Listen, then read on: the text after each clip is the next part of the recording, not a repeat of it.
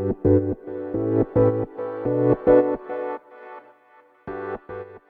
い、皆様おはようございます。アラチェです。このチャンネルでは、見習いこんまり流片付けコンサルタントである私が、もっとお片付けがしたくなる、そんな理由についてお話ししていくチャンネルでございます。ということで、本日もお聴きいただきありがとうございます。あの、今日はですね、今日のテーマは、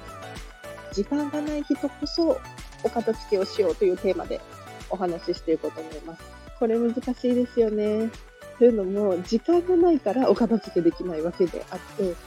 時間が欲しいからお片付けをするっていう人ってなかなかいないと思うんですよ。でもね、これ私も本当昔お片付けができなくて、もっと時間あったらあれもこれもそれもできるのになって思ってたんですけれど、実際ね、お片付けが終わってみると、お片付けが先だったんだ、なんていうふうに気づくんですね。で、その理由がたくさんあるんですが、今日は管理コストをガクッと下げましょうということをお話ししていきたいと思います。で管理コストっていうのは何かっていうとですね、あの、自分が持っているものでですね、持っているだけなのに時間がかかっているっていうものがたくさん存在する。なので、これをですね、お片付けによって減らして、時間にゆとりを、余裕を持たせましょうという話ですね。あの、例えばなんですけれど、皆さんお洋服とか持ってると思うんですが、これがやはり多ければ多いほど管理コストっていうのがかかってきます。どういうことかっていうと分かりやすいと思うんですけれど、あの、お洋服をお洗濯して畳んで収納するっていうのが、量が多いほどこなす回数が増えてきますよね。でこれがもちろん数が少なければ、パパッと終わるわけですよ。で、他にもですね、例えば、なんだろうな、T シャツを5枚持っていないといけないような気がする。そういうふうに思い込んでしまっているとですね、例えば、もうじゃあ T シャツがよれてきたから買いに行こうと思うじゃないですか。これを5回繰り返さなきゃいけないわけですよ。なので、洋服を買いに行く時間だったりとか、選ぶ時間だったり、こういうところにも時間を実は消費しているんですね。で、他にもいろんなもののがこの管理コストあってですね、そうだな、例えばお掃除とか、お料理とかもそうですね。やはりね、あの、物質的なものの量が多いほど、お掃除とかをしにくくなるんですよ。私もかつてお掃除が大嫌いだったんですけれど、これなんでかっていうと、やはりお掃除をするために、まずお片付けをしなければならない。そこから入るってなると、本当に億劫ですよね。要するに掃除機をかけなきゃいけない、かけたいのに、床に何かがこう、たくさん置いてあると、掃除機ですらかけられないわけですよ。これがお片付けが終わって、物が何にもないとですね、お掃除もパパって終わるんですよね。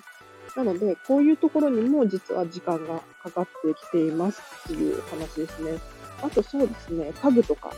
家電とかもそうなんですけれど、これも管理コストも結構かかるなと思っていて、まあ、新しいの買おうと思ったらそれだけ選ぶ時間とか買いに行く時間もかかりますし、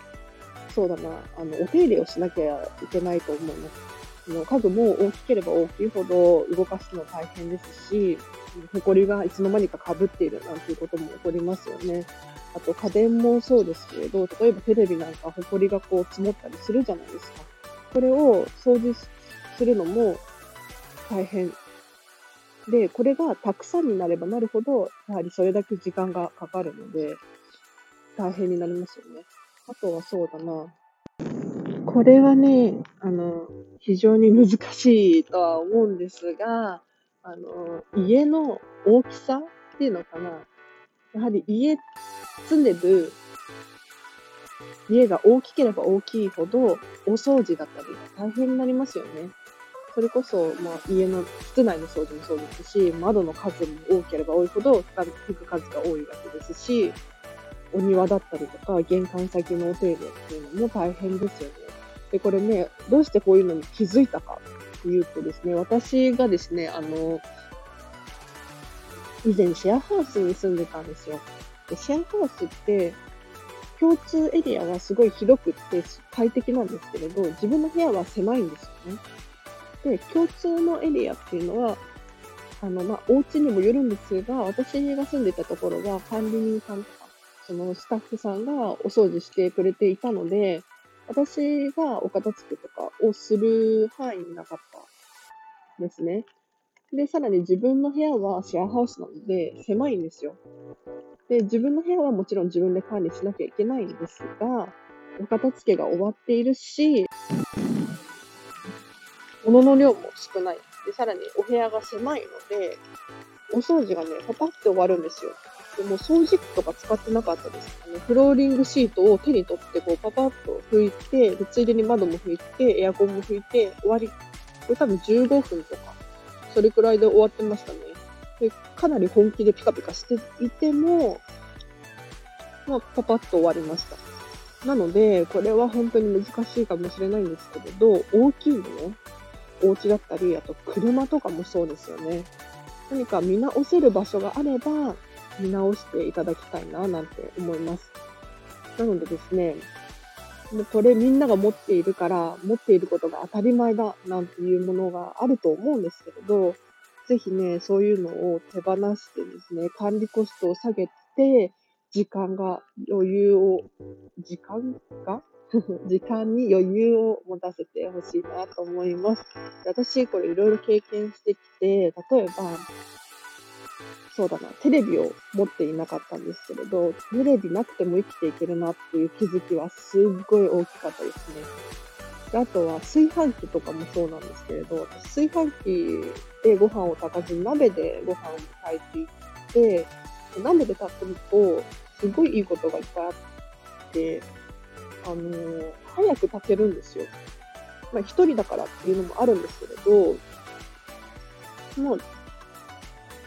事前にね、お水にこうお米をつけておけば、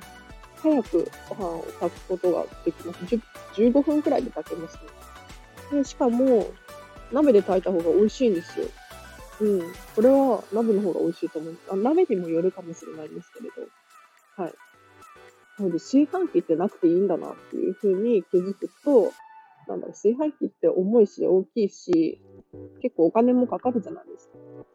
鍋一つでいいならそれでいいやと思って、何でもお料理とか鍋一個でやってましたね。はい。ということでですね、皆さんもぜひ管理コストを下げて時間に余裕を持たせてほしいなと思います。で、これ本当に実際にお片付けが終わった人じゃないと気づけないところなので、なんだろう、お片付けって時間が欲しいからやるものじゃないですよね。でもね、時間が欲しいと思っている人こそ、こそやってほしいなって思います。では皆様今日もお聴きいただきありがとうございました。このチャンネルではこうしたあの片付けがしたくなる理由をどんどんお話ししていこうと思っていますので、ぜひぜひチャンネルをフォローしていただけると嬉しく思います。では皆様今日も一日ハッピーな、ハッピーに過ごしてください。荒木千恵でした。